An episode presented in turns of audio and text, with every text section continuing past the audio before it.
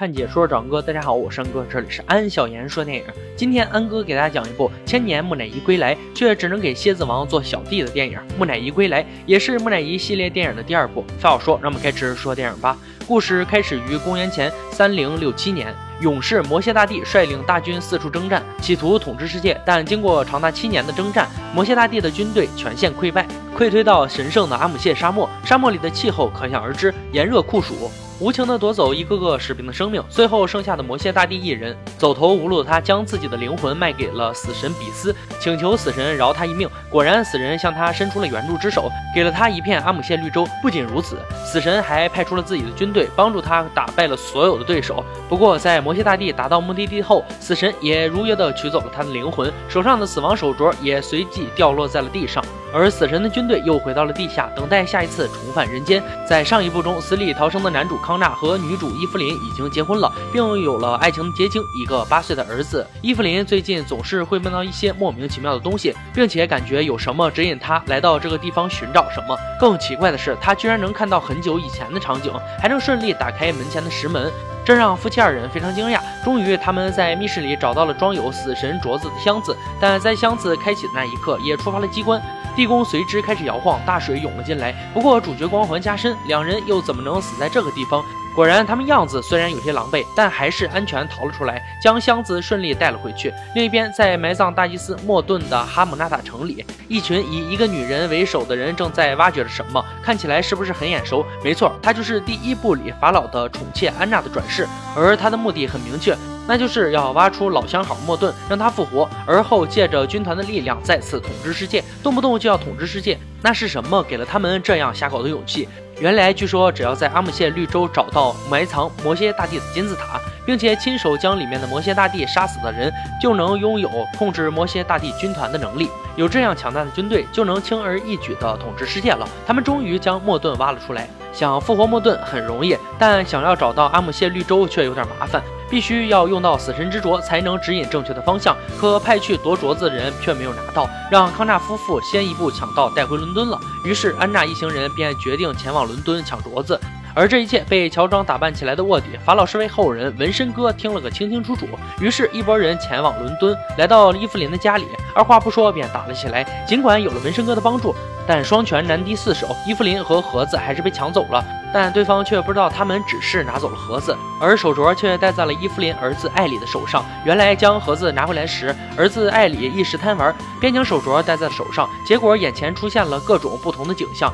最后手镯也取不下来了，而从手镯戴上后到摩羯大帝醒来只有七天的时间，也就是说在七天内他们必须找到阿姆谢绿洲，不然艾里的小命就玩完了。另一边，安娜一行人已经复活了莫顿，并且想要烧死伊芙琳，幸好康纳和纹身哥及时赶到，经过一番默契的配合后，成功救出了伊芙琳。看到这一幕，莫顿显然气得够呛。这几人从一开始就跟自己作对，但现在自己又没有恢复法力，于是莫顿只好召唤出自己的小弟们。被召唤出来的小弟们个个武功盖世，飞檐走壁，那是无所不能。但康纳还是又一次消灭了这些召唤出来的木乃伊。可是儿子艾里却被后面的人追上给掠走了。就算奋力追赶，也只能看着儿子渐行渐远。虽然儿子被他们带走，但一时半会儿也不会有性命之忧，毕竟手镯戴在他手上。莫顿一行人还指望他指路呢。稍微有点心安的几人找到老朋友伊西，从他那里弄了辆气球飞船。别看外形是个气球，但速度那是杠杠的，毕竟是烧瓦斯的，一般的氢气球可没法比呀。而纹身哥的这只小鸟也大有用处，用它可以随时传递信息，这样就能在魔蝎军团醒来时抵抗到底了。此时，飞船中的伊芙琳再次出现了幻觉。她看到了法老赛提一世时期跟自己一模一样的人，也看到了安娜。更不可思议的是，那个跟自己一模一样的人，居然是法老的女儿。而且他亲眼目睹了莫顿与安娜幽会，以及被法老撞到后二人合力杀死法老，吓得他大声喊叫侍卫，却也来不及了。惊慌失措的他差点从飞船上掉了下去。这时伊芙琳才知道，原来自己一直以来做的梦并不是空穴来风，而是因为那是自己的前世，莫名其妙的好身手，也是因为前世的自己确实是一副好身手。而他们之所以能够找到死神之镯，那是因为在前世，伊芙琳便是手镯的守护人。此时莫顿也将安娜前世的灵魂召唤了出来，这时的安娜才是真正的安娜。而伊芙琳的儿子艾里虽然是个聪明的孩子，但在绝对力量面前，就算逃跑了，还是被抓了回来。当伊芙琳几人来到儿子艾里之前到过的地方。看到儿子领带和地上堆好的沙堡，伊芙琳迅速判断出艾里他们下一站要去的位置。所以说，本身靠谱，再加上靠谱的父母，真的非常重要。沿着儿子一路留下的暗号，几人果然追上了他们。纹身哥也一路将消息传回给侍卫首长们。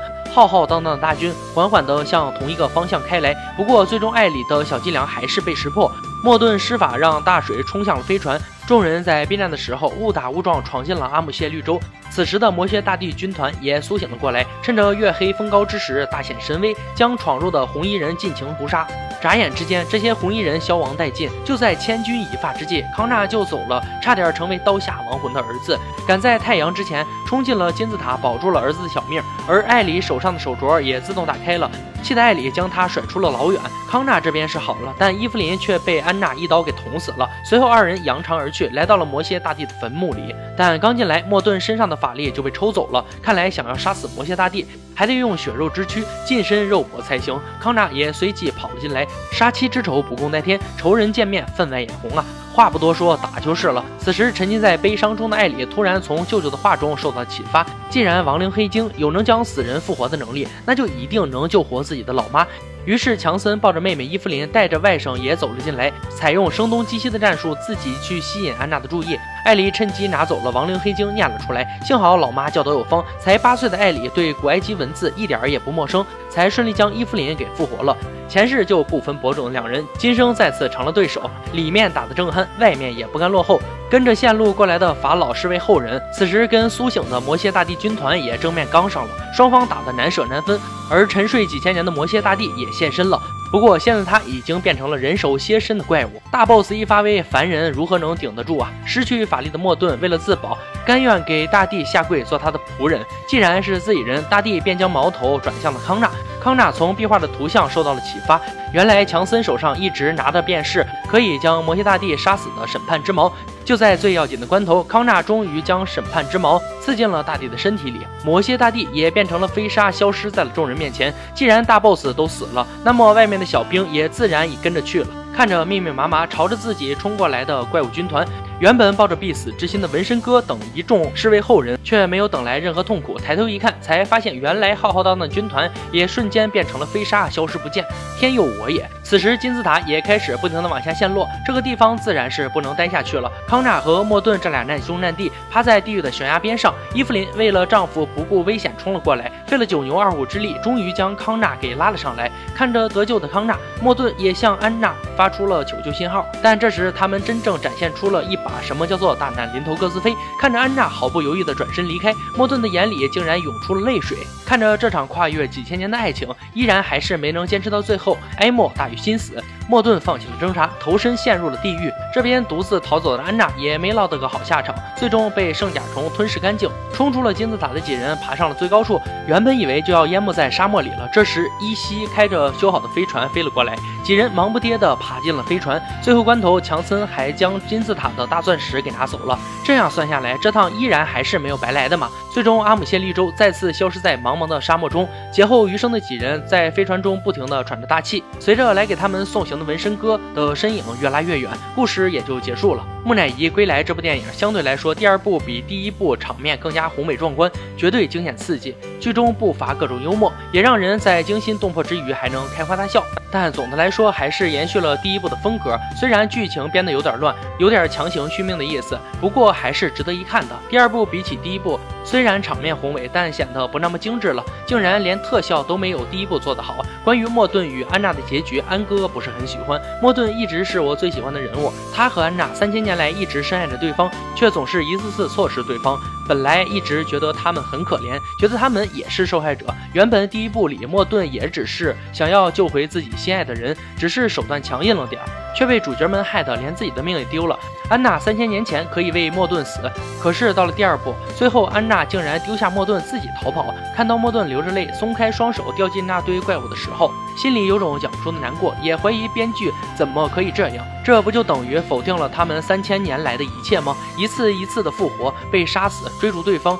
全部都被编剧瞎编掉了。还有莫顿看到魔蝎大帝，居然跪下来说：“我是你的仆人。”这还是第一部那么强势的莫顿吗？穿插前世今生一说，让故事更为饱满。但让人更为感慨的是，为了爱人努力几千年的大祭司莫顿，到头来还是竹篮打水一场空啊！为了爱情，宁愿坠入地狱的他，也算死得壮烈。从这一点来看，还是值得肯定的。这部电影算得上是尽职尽责的好莱坞商业大片了。